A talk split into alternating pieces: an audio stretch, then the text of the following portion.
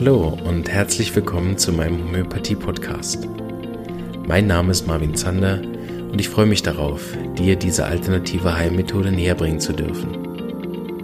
Ich werde dir die Hintergründe und Grundlagen leicht verständlich erklären, von meinen Erfahrungen und Erkenntnissen berichten und dir ermöglichen, alle Bereiche dieser ganzheitlich wirkenden Therapie kennenzulernen. Ich freue mich, dass du dabei bist und wünsche dir viele Erkenntnisse bei der heutigen Episode.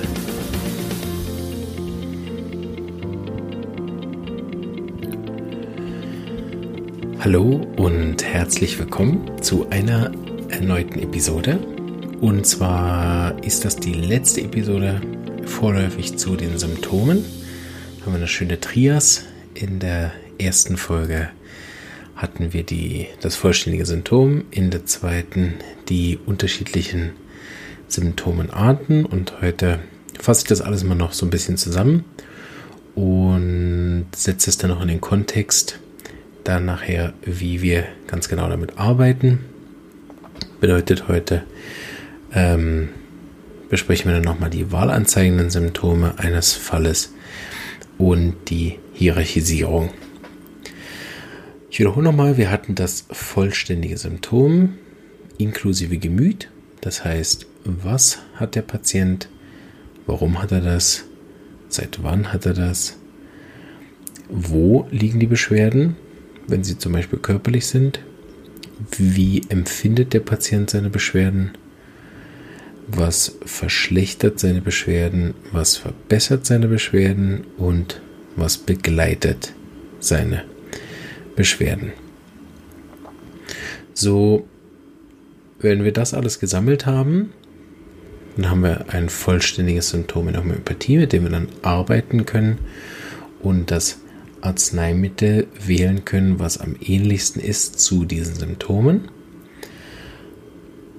Die unterschiedlichen Symptome, das haben wir letzte Mal dann gemacht, gibt es die zum, zur Krankheit gehörenden, die pathognomonischen Symptome, dann gibt es die Lokalsymptome, die alltäglichen Symptome, also die Common Symptoms, die ganz normal sind. Ähm, wir haben die Lokalsymptome, die auf einen Ort hin sind. Dann haben wir die allgemeinen Symptome vom Körper, vom Willen und vom Geist. Wir haben die sogenannten 153er Symptome, die sehr speziellen, absonderlichen Symptome. Und wir haben den Auslöser. Das sind so die Arten von Symptomen, die typisch und häufig sind und die wir in der Praxis antreffen. Und äh, jetzt will ich nochmal explizit darauf eingehen, was wir jetzt genau dann damit machen. Und zwar gibt es zwei Stufen, wie wir jetzt damit arbeiten. Das sind einmal die wahlanzeigenden Symptome und dann die äh, Hierarchisierung, wie wir mit den Symptomen arbeiten. Und ähm, ja, wahlanzeigende Symptome sind die, die den Menschen und seine Krankheit am individuellsten beschreiben. Bedeutet, wir suchen die Einzigartigkeit. Das erinnert ihr vielleicht an den Anfang äh, des Podcasts, wenn ihr das Individualitätsprinzip gehört habt, dass jeder Fall ist einzigartig, jeder Patient ist einzigartig. Ähm, und es ist auch einzigartig, wie der Patient seine Symptome schildert, wie sie sich zeigen, wann sie sich zeigen, was verschlimmert, was verbessert. Es ist komplett einzigartig. So hat uns Hahnemann zwei Aufgaben gegeben. Wir müssen einerseits wissen, was an den Arzneien das zu heilende ist. Das studieren wir in der Schule, in der Ausbildung, wenn wir die Arzneien durchgehen. Zum Beispiel, wenn wir die Verletzungsmittel besprechen, dann studieren wir, was an den Arzneien das Heilende ist, also wo sie auf das Symptom hinpassen, am ähnlichsten sind, ne, wie wir das bei Arnika haben. Wenn die starke Berührungsempfindlichkeit da ist, habe ich gerade einen Verletzungsfall, wo man das gut sehen kann. Zu Beginn war die Berührungsempfindlichkeit sehr stark, haben wir Arnika gegeben. Dann war das Ausstrahlende im Vordergrund, haben wir Perikum gegeben, was geholfen hat. Und dann war die weiche ödematöse Schwellung im Vordergrund. Und wir haben das gegeben, was dann passt, nämlich Apis. So, das ist die eine Auftrag, den wir haben als Homöopathen. Und das andere ist, was am Patienten das Kranke ist. Ähm, oder was an der Krankheit das zu Heilende ist. Und dafür brauchen wir eben die individuellsten Symptome und müssen den Patienten im Kern erkennen, die Arznei im Kern erkennen. Wir müssen also wissen, dass eine Arznei im Kern ein Familienmensch ist. Manchmal müssen wir wissen, dass die Arznei im Kern ein ängstlicher Pessimist ist. Manchmal müssen wir erkennen, dass die Arznei im Kern ein diplomatischer, harmoniebedürftiger, stolzer Typ ist. Manchmal müssen wir wissen, dass es ein keimphobischer, äh, unruhiger, erschöpfter Typ ist mit Endzuständen. Manchmal müssen wir wissen, dass es ein, im Kern ein charmanter ähm, äh, Mensch ist, der seine Lebenskerze an zwei Enden anzündet und deshalb ständig in schwere degenerative und destruktive Erkrankungen fällt und so weiter. So, die Arznei im Kern zu erkennen, ist natürlich eine Arbeit, die, die unendlich fortgesetzt wird und, und äh, ein lebenlanges äh, Studium voraussetzt, weil die Arzneien immer wieder auch verschiedene Kerne haben. Also nicht eine Arznei hat nur einen Kern, so wie ein Patient, wenn man ihn über das Leben lang beurteilt, auch nicht mal nur einen Kern hat. Es geht sogar so weit, dass wenn ich einen Patienten an einem Tag bestelle, am zweiten, am dritten Tag, am vierten Tag und ihm dieselben Fragen stellen, würde er wahrscheinlich auch auf mehrere Antworten verschiedene Antworten, äh, auf mehrere Fragen verschiedene Antworten geben würde. Und ähm, deshalb ist es so, dass wir uns manchmal ist es wichtig, den aktuellen Zustand mit zu berücksichtigen. Na klar, manchmal kommt er ja auch wegen dem aktuellen Zustand. Das ist logisch, dass es ihm heute anders geht als gestern weil gestern seine Katze gestorben ist, dann ist der aktuelle Zustand der zu behandelnde. Aber wenn ich auf seine Kernkrankheit eingehen möchte, auf das, was ihn chronisch seit so vielen Jahren begleitet, Selbstvertrauenmangel, traumatische Ereignisse aus der Kindheit, äh, leistungsbezogenes Denken, was ihn seit der Kindheit begleitet, ähm, Ehrgeiz, Perfektionismus, irgendwie diese alten, tiefen Krankheiten und die Reaktionen darauf, die inzwischen halt die sind, dass wir ähm, darüber dann unter Druck kommen und Krankheiten entwickeln. Wenn wir diese tiefe Sache im Kern äh, erkennen wollen, dann müssen wir natürlich auch in die Richtung fragen und können nicht fragen, was haben Sie heute am liebsten zum Essen, sondern da muss ich wissen, was war schon immer Ihr Leibgericht, wenn Sie zurückschauen, auch vielleicht bis in die Kindheit. Ja, ich hatte schon immer lieber süß. Jetzt ernährt sie sich äh, vielleicht äh, sehr gesund mit Salat, mit Gemüse, mit äh, oder vegan oder so. Aber ihre Krankheit ist ja nicht in der Phase entstanden, seit sie sich vegan ernährt, sondern ihre Krankheit ähm, ist entstanden in der Phase, wo sie das noch nicht gemacht hat. Jetzt ernährt, ernährt sie sich vegan und hat ihre Körperbeschwerden besser und vielleicht auch einige Sachen, die mit den Körperbeschwerden zusammenhingen. Aber dass sie überhaupt in den, in den Zustand gekommen ist, ist vielleicht eine Phase, die lang zurückliegt, wo sie sich noch nicht vegan ernährt hat und da war es ganz, hat sie zu viel Süßigkeiten gegessen oder sich zu salzig ernährt, zum Beispiel. Und dann kann plötzlich so ein Symptom, auch wenn es jetzt gar nicht mehr da ist, wichtig sein, weil wir immer ursächlich arbeiten und in der Phase, wo eine Krankheit entstanden ist. Und das macht so einen Fall dann so kompliziert, aber auch so schön, die Herausforderung, wenn man das liebt, ist man äh, als Homöopath absolut richtig an der Stelle, weil jeder Fall eine einzigartige Herausforderung auch bietet.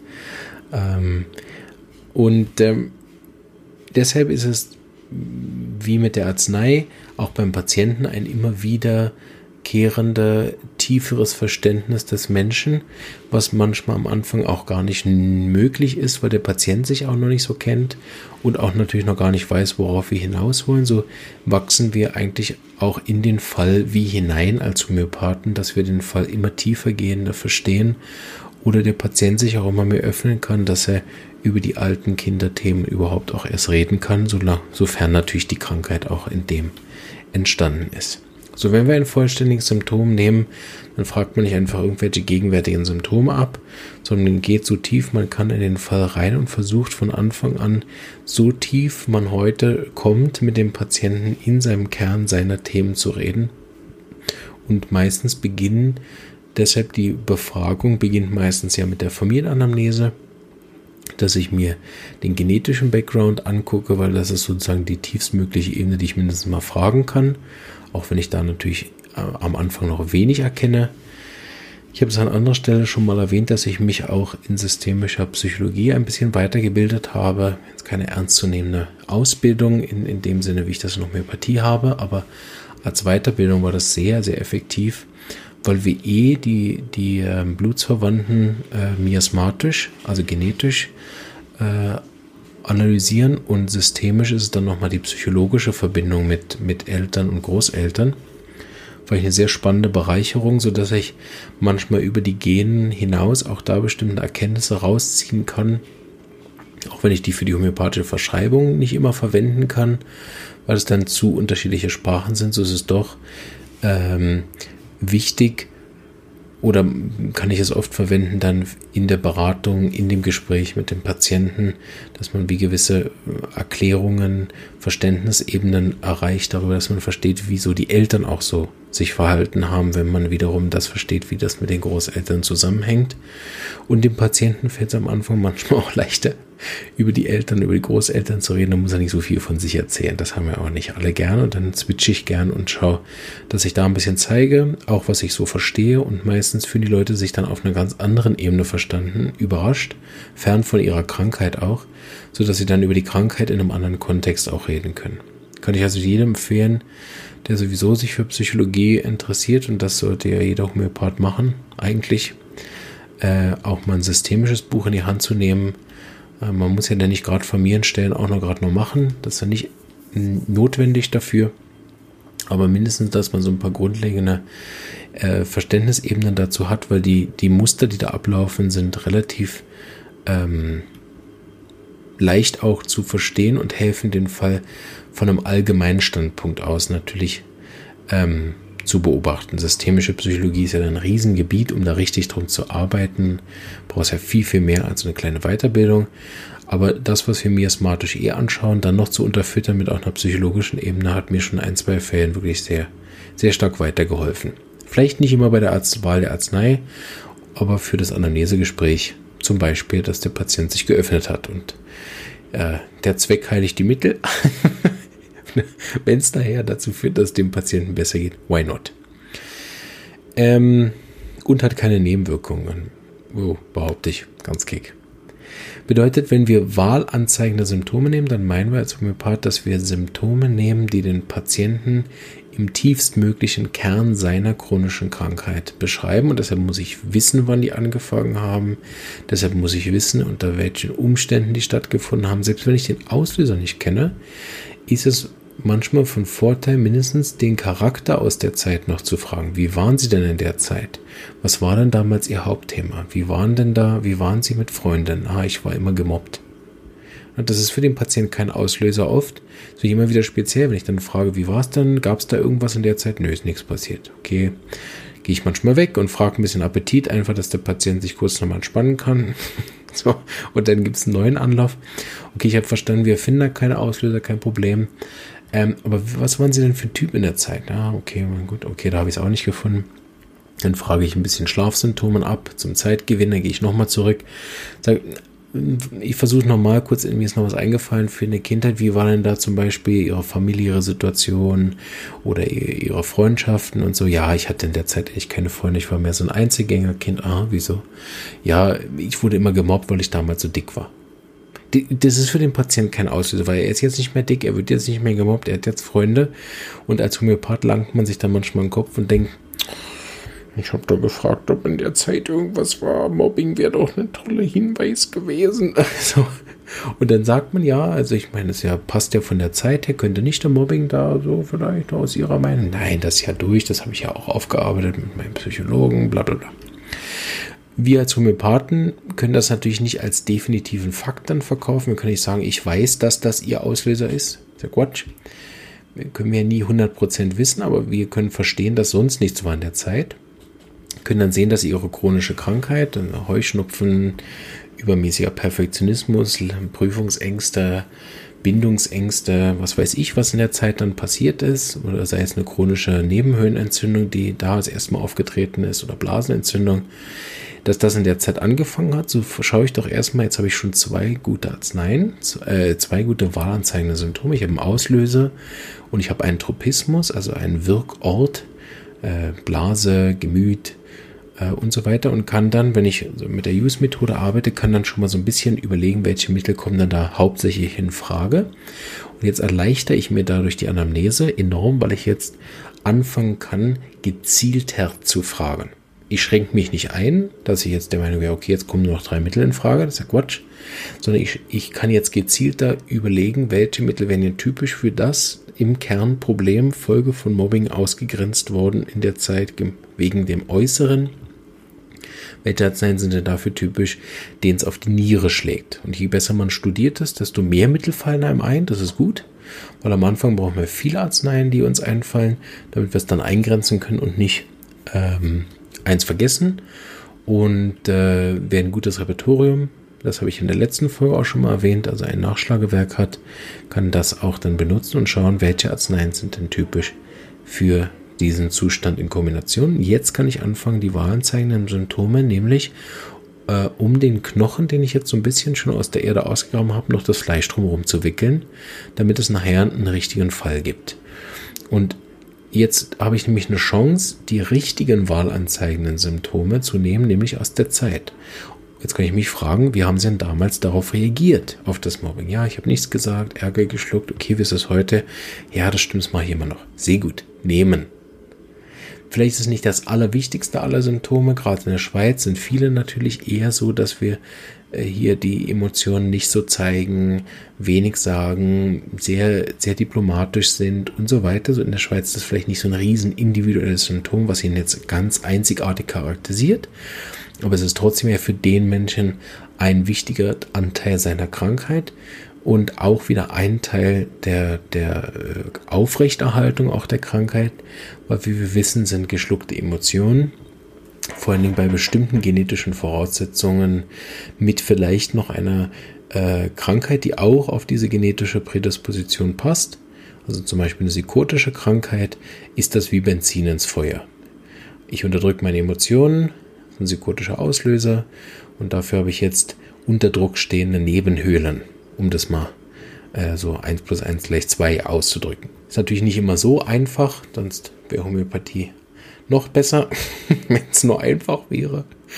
Ähm, äh, aber man, man versteht dann vielleicht auch wieder mehr über den Patienten und kann dann zum Beispiel so ein Symptom vielleicht nicht für die Wahlanzeigenden verwenden, wenn es nicht so individuell, so deutlich und so klar ist, aber man kann es nachher für die Beratung verwenden und sagen, gut, schauen Sie, ich habe Ihr Mittel gefunden. Was wichtig wäre, ist, dass Sie schauen, dass Sie einen Ort finden, wo Sie über Ihre Emotionen reden können. Also die wahlanzeigenden Symptome können wir mehrfach auch verwenden, weil die Heilung ist ein Teil, ist die richtige Arznei zu finden. Ein Teil ist das Vertrauen des Patienten auch zu haben, dass er sich überhaupt auf so einen Wachstumsprozess einlässt. Und wiederum ein Teil ist, dass ich dem Patienten, wenn er das braucht, für nötig befindet äh, oder wenn er von sich aus sogar fragt oder ich das Gefühl habe, es wäre wichtig, vielleicht nicht in der ersten, aber in der zweiten, dritten Sitzung auch noch zu schauen, dass ich ein bisschen coache, dann sind die wahlanzeigenden Symptome, wo ich den Patienten im Kern ja schon erkannt habe, auch wichtig genau an denen dann in Anführungsstrichen zu arbeiten, respektive das eben in die Harmonie zu bringen, indem ich da etwaige Blockaden helfe aufzulösen, sodass der Patient sich selbst heilen kann. Und so suche ich dann weiter nach eben Symptomen, die den Patienten deutlich charakterisieren. Das können eben so auffällige Symptome sein, wie das 153er Symptom, dass der Patient Kopfschmerzen hat, die besser sind, wenn er laute Musik hört und wild durch die Wohnung tanzt ähm, dass das äh, Dunkelheitsängste sind, die besser sind, wenn er ganz im Dunkeln sitzt, dass das ähm, Bauchschmerzen sind, die besser sind, wenn er den Kopf ins Kissen bohrt und den äh, Hinterteil in die Luft streckt äh, oder Lungenentzündung mit schwerer Atemnot besser ist, wenn er auf dem Bauch liegt. Ähm, also gibt es eine ganze Reihe von diesen äh, speziellen Symptomen, äh, Dr. Hughes nennt das die, wo uns die Augenbraue hochgeht, wenn wir das hören. also dieser, dieser, okay, wirklich? Also das hilft Ihnen? Ja, komisch, habe ich festgestellt. Äh, wenn, wenn ich saure Gurken esse, dann habe ich keinen Magenschmerzen, aber wenn ich das und das esse, dann habe ich äh, bei allem anderen habe ich. Aber das Einzige, was ich vertrage, ist Brot aufgeweicht in warmer Milch. So, dann äh, Nicht jedes dieser absonderlichen Symptome hilft dann auch sofort, das Arzneimittel zu finden. Aber es ist auf jeden Fall was, was man mal mit aufschreibt und hinterher dann in die Auswertung mit einnimmt und schaut, ob man eine Arznei auch kennt, findet, ob die Bücher das auch hergeben, die ähnlichste Arznei in dem Fall auch zu finden.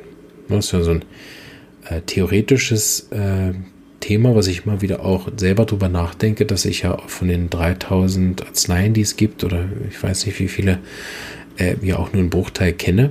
So die Chance, dass das ähnlichste Arzneimittel nicht mehr in meinen Büchern auftaucht, ist ja auch noch da.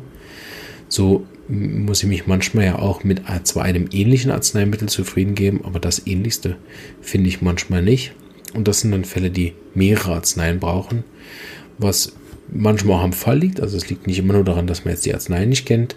Manchmal ist der Fall auch so komplex, dass er nicht eine Arznei ausreicht, um, um den ganzen Fall abzudecken. Aber es gibt natürlich auch Fälle, bin ich sicher, die daran äh, scheitern oder auch komplett scheitern vielleicht sogar, weil die ähnliche Arznei unbekannt bisher ist, zumindest mal für mich und äh, die vielen Bücher, die, die unsere Praxis schon säumen. Also man sammelt jetzt diese wahlanzeigenden Symptome, dann werden die hierarchisiert in der Art, wie wir das auch in der letzten Folge noch besprochen haben, von einerseits individuell nach weniger individuell, nach allgemeingültig, aber auch nach den Symptomenarten. Wie ich das auch in der letzten Folge erzählt habe, dass der Auslöser mehr wert ist, weil wir hier ursächlich behandeln als Lokalsymptome, dass Gemütssymptome wichtiger sind als Körpersymptome. Das ist deswegen so, weil wir von Ich nach Mein behandeln. Also das Ich charakterisiert den Patienten viel mehr als mein. Seine Kopfschmerzen sind zwar individuell, aber sein Umgang mit den Kopfschmerzen ist viel persönlicher, individueller und trifft viel mehr auf das, ähm, was sozusagen den, den Menschen mehr ausmacht, die Person mehr individualisiert und einzigartig macht. Und mit der Hierarchisierung, das habe ich auch in der letzten Folge erklärt, da machen wir dann die sogenannte Repertorisation mit. Wir gehen durch die Rubriken durch, schauen uns an, welche Arzneien stehen in den Rubriken und schauen dann, welche Arzneien decken viele von den Symptomen ab, welches deckt am besten ab.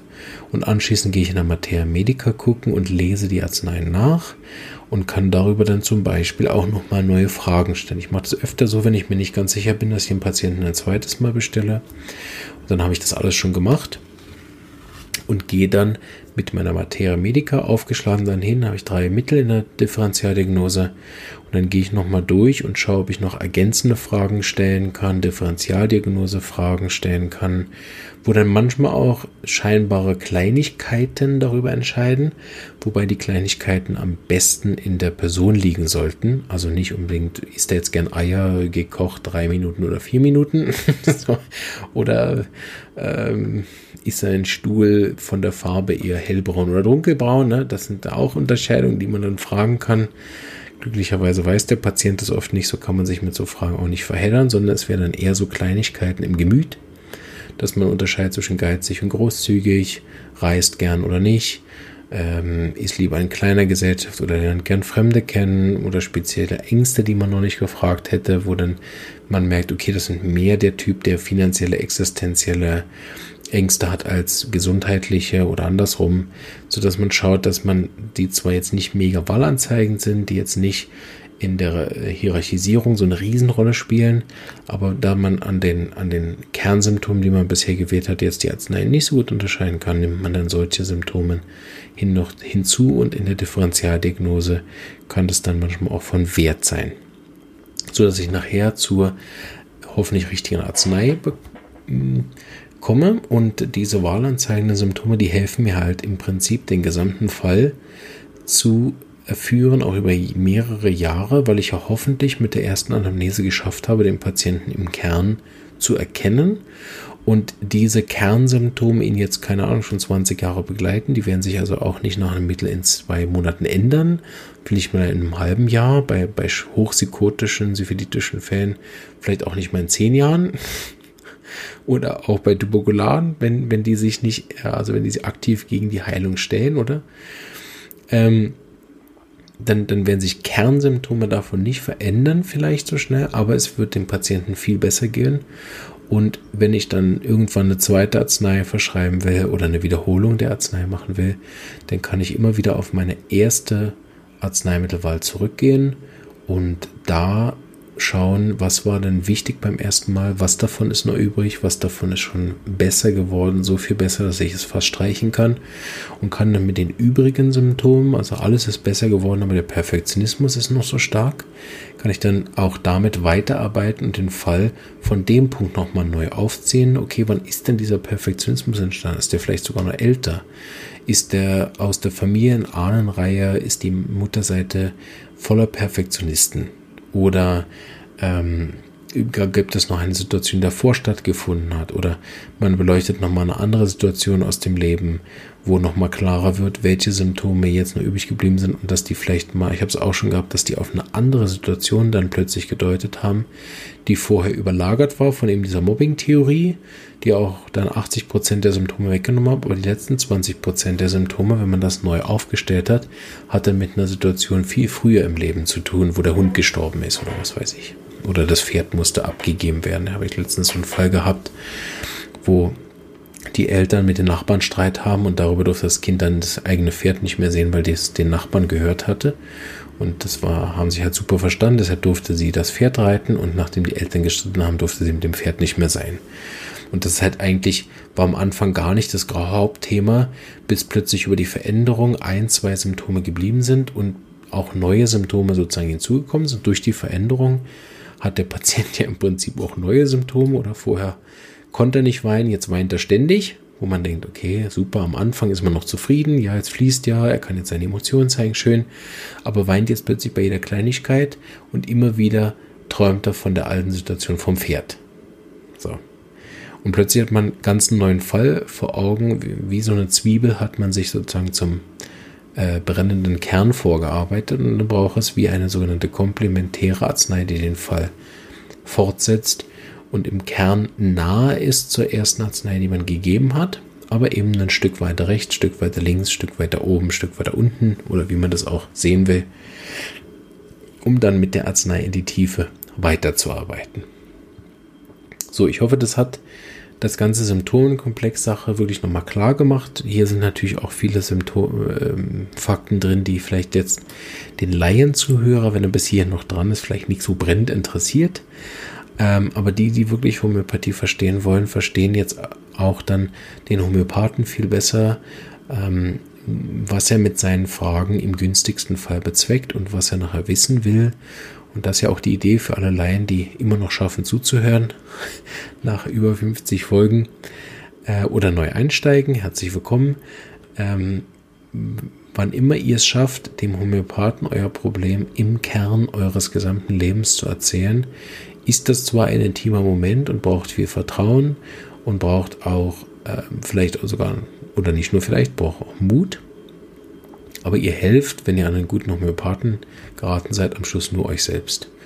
So rein egoistisch dem, dem Werkzeug Homöopathen diese Informationen zuzustellen, weil ein, ein guter Homöopath hat nichts anderes im Sinne, als eure Selbstheilungskräfte zu steigern und nicht mit den Geschichten hausieren zu gehen. Ähm, und deswegen wird er mit den Informationen, das Einzige, was er damit anfangen wird, ist die richtige Arznei zu finden und euch zu helfen, auf dem schnellstmöglichen, sanften, nebenwirkungsfreien Weg äh, zur Heilung zu verhelfen. Und auch für uns Therapeuten äh, ist es natürlich ganz wichtig, dass wenn wir als Patient gehen zu unserem Homöopathen, dass wir auch immer wieder unseren Fall in der Art studieren und nicht nur kommen mit, ich habe jetzt äh, Reizhusten, so, sondern äh, mein Reizhusten ist ein altes Symptom, das hatte ich in der Kindheit schon, das ist in der und der Situation aufgetreten und äh, so, ja, dass ich den, den Homöopathen auch nicht in die Steine in den Weg lege, sondern kann er selber suchen, äh, sondern schon mal meine Idee mitgebe. Ein guter Homöopath wird das nie glauben, sondern immer noch mal selber fragen. Nicht, weil wir skeptisch sind, sondern dass ich mich nicht zu früh auf Dinge einlasse, die, die zwar ein guter Therapeut mir erzählt, aber wir haben halt die objektive Sicht auf die Thematik von uns selber nicht. Das habe ich an anderer Stelle auch schon mal gesagt, deshalb halte ich grundsätzlich überhaupt nichts von Selbstmedikation, weil selbst wenn ich für den jetzigen aktuellen Zustand die richtige Arznei finde, mich selbst im Kern zu erkennen, also ich persönlich habe das immer noch nicht geschafft, mich selber im Kern so objektiv zu sehen, wie ich das bei Patienten schaffe. Und solange ich das nicht kann, würde ich mich nie selber behandeln, weil ich den gesamten Fall abdecken mir gar nicht zutrauen würde, ähm, weil ich mir ja auch bestimmte Fragen gar nicht stellen würde, weil ich die als gegeben voraussetze. Und das merke ich immer wieder, wenn ich dann zu meinem Homöopathen gegangen bin oder gehe, dass er mir dann Fragen stellt, über die ich nicht immer nachgedacht habe, weil er ganz andere Themen, Arzneien sieht oder natürlich auch die Art, wie ich auf andere wirke. Ist ja nicht so, was ich selber objektiv wirklich wahrnehmen kann. Oder zum also kein ganz Beispiel, es gibt ja so dieses Mittel Staphysagra, wo immer geschrieben steht, wenn, wenn Männer in Staphysagra-Zustand kommen, dann wirken sie auf Frauen sehr unangenehm, so sexuell aufgeladen oder so. Und das ist ja extrem unwahrscheinlich, dass ich das als Mann selber je wahrnehme, wenn ich in so einen Zustand komme, dass ich auf Frauen ekelhaft äh, sexuell aufgeladen wirke, was oftmals nicht mal dann auch so ist, sondern einfach nur so wirkt, weil er viel Ärger geschluckt hat und dann das bei den äh, weiblichen Therapeuten getriggert hat und das dann so in die Bücher kommt. Da gibt es ganz viele so Beispiele, wie wirkt jemand auf mich. Und das selber wahrzunehmen als Frau, als Mann, ähm, ja, halte ich für, für äh, sehr, sehr, weit fortgeschritten oder sogar unmöglich. Und deshalb rate ich äh, vor allem auch allen Studenten und jungen Therapeuten aus meiner Sicht ab, sich selber zu behandeln, sondern lieber sich selber sehr gut beobachten, zum Therapeuten gehen, sagen, ich habe eine DD von drei Mitteln, aus meiner Sicht wird eins der drei passen. Und jetzt frag. Also, dass dann nicht eine 5-Stunden-Anamnese daraus wird, sondern eben 15 Minuten. In dem Sinne hoffe ich, dass euch die drei Folgen zu den ähm, Symptomen ein bisschen Einblick gegeben haben, auch nochmal in die Arbeit des Homöopathen und äh, wünsche euch alles Gute. Hoffe, dass ihr gesund und munter seid und ja, äh, vielleicht noch ein bisschen Admin-Kram kann ich ja zum Schluss mal wieder machen. Das habe ich, glaube ich, schon lange nicht mehr gesagt, dass ihr mich in der Facebook-Gruppe und so weiter findet. Habe ich auch jetzt keine Lust drauf, aber ich kann anderen Admin-Kram sagen. ähm, einerseits findet jetzt bald der Schwangerschaftsmonat statt, wo wir intensiv verschiedene Stimmen hören werden zum Thema Schwangerschaft, Geburt und Stillzeit. Da freue ich mich schon sehr drauf. Der wird jetzt bald beginnen und die ersten Sachen habe ich auch schon aufgenommen, unter anderem auch mit meiner Frau. Finde ich sehr schön, dass sie auch im Podcast erscheint. Ähm, dann äh, ist die Lerngruppe gestartet. Ich gebe eine Lerngruppe für Studenten und junge Therapeuten. Das ist entstanden aus einer langen Tradition von äh, meine Lerngruppe habe ich schon gegeben, während ich noch in der in der Schule als Ausbilder in der Ausbildung war, also eine Art Tutor auch wenn es das nicht wirklich gab, aber habe ich halt angeboten. Ähm, hat also eine lange Tradition und diese Lerngruppe haben wir jetzt dieses Jahr das erste Mal auch für Außenstehende geöffnet. Also wer gern entweder Inhalt von äh, Fragen von Studenten und jungen Therapeuten gern mal wieder wiederholen möchte oder einfach mal reinschauen möchte, wie so eine Lerngruppe bei mir läuft, kann sich äh, melden bei mir, am besten via Facebook im äh, Messenger ähm, für alle anderen können die äh, E-Mail verwenden über die Praxis. Die findet ihr im Internet unter der Website von uns. In, äh, ja, über die Website. Da könnt ihr an die E-Mail schreiben und sagen, dass ihr gerne an der Lerngruppe teilnehmen wollt. Und dann nehme ich euch in den Verteiler auf. Ja, oder für natürlich Studenten, die zuhören, für junge Therapeuten oder für Leute, die einfach sich austauschen wollen. Das ist eine Online- äh, Austauschrunde über Zoom, einen, einen äh, Webinarraum im Prinzip, den wir dann buchen und da braucht man einen Computer, ein Smartphone. Äh, es geht theoretisch auch über das Festnetztelefon, da zahlt man den Ortstarif, sieht dann aber nichts. Ähm, so mindestens ein Bildschirm wäre von Vorteil. Man muss zwar selber nicht eine Kamera haben, äh, sonst könnte man sich noch übertragen als Bild, dann ist es nur lustig, wenn man sich so alle Köpfe, Talking Heads nur sieht. Aber grundsätzlich ähm, reicht ein Audiozugang äh, dazu und dann kann man da an dem äh, sogenannten an dem Webinar an der Lerngruppe teilnehmen. Und äh, ja, wenn, wenn, das sollte ja jeder, der einen Podcast hat, hat ja irgendwie einen Computer oder ein Smartphone und ist damit in der Lage, an dem teilzunehmen. Ja, und da kann man seine Fragen äh, im Vorfeld hinschicken oder einfach nur genießen, was die anderen für Fragen haben. Oder letztes Mal habe ich äh, meinen Studenten ein bisschen Feuer unterm Hintern gemacht, weil da bestimmte Sachen in den Prüfungen noch nicht so klar waren, wie ich das gerne hätte. ähm, und äh, ja, wer auf sowas Lust hat, kann sich da gerne bei mir melden und darauf dann teilnehmen. Wir müssen schauen, wenn es dann irgendwann zu viele sind, dann geht es natürlich auch nicht mehr. Respektive dann kommen nicht alle dran mit ihren Fragen. Ja, das reicht erstmal an Admin-Zeug. Ich wünsche euch einen wunderschönen Tag, Abend oder was auch immer und freue mich, euch bald wieder im Podcast begrüßen zu dürfen. Alles Gute, ciao und bleibt gesund.